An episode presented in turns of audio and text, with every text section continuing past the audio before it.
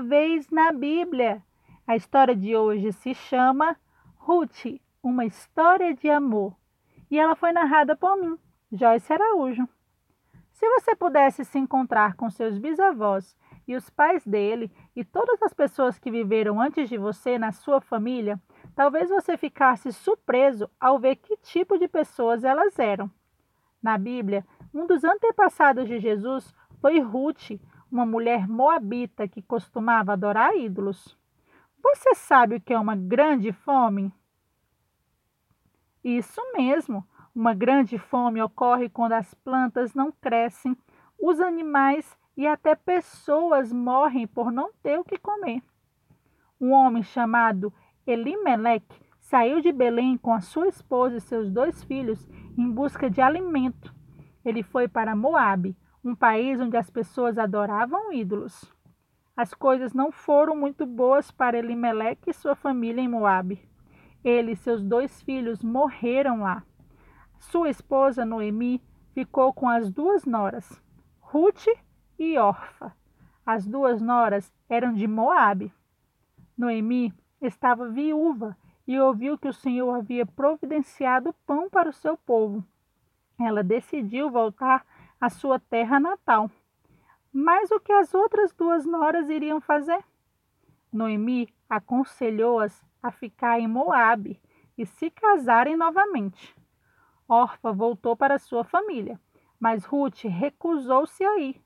Ruth declamou um poema muito bonito, prometendo que jamais deixaria sua sogra. Os antigos amigos de Noemi ficaram muito felizes pelo seu retorno a Belém, mas Noemi pediu para que fosse chamado de Mara, que quer dizer a amargurada, e não Noemi, que quer dizer feliz. E explicou o motivo porque o Deus Todo-Poderoso me deu muita amargura. Noemi voltou sem nada, a não ser Ruth. Apesar de Ruth ter adorado ídolos como as pessoas de Moabe, ela tinha desistido disso e agora adorava o Deus verdadeiro, o Deus de Israel. Ruth trabalhava duro para que ela e sua sogra tivessem o suficiente para se alimentar. Todos os dias ela seguia os trabalhadores que iam para as colheitas e juntava as espigas que sobravam. Boaz, o proprietário do campo, tinha ouvido falar da bondade de Ruth para com Noemi.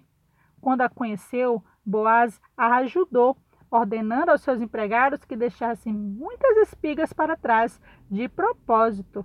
Boaz começou a gostar de Ruth. Quando Ruth contou sobre Boaz a sua, e a sua bondade, Noemi louvou a Deus. Esse homem é nosso parente chegado e um dos responsáveis por nós.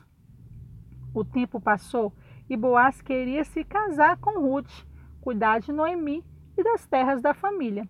Mas havia um parente da família mais próximo do que ele, e pelas leis da época, esse parente teria prioridade.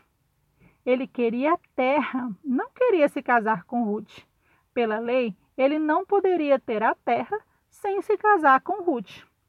Naquela época, as pessoas não apertavam as mãos para selar um acordo. Boaz tirou a sua sandália e a deu publicamente para o outro homem. O negócio foi fechado. Ruth seria sua esposa.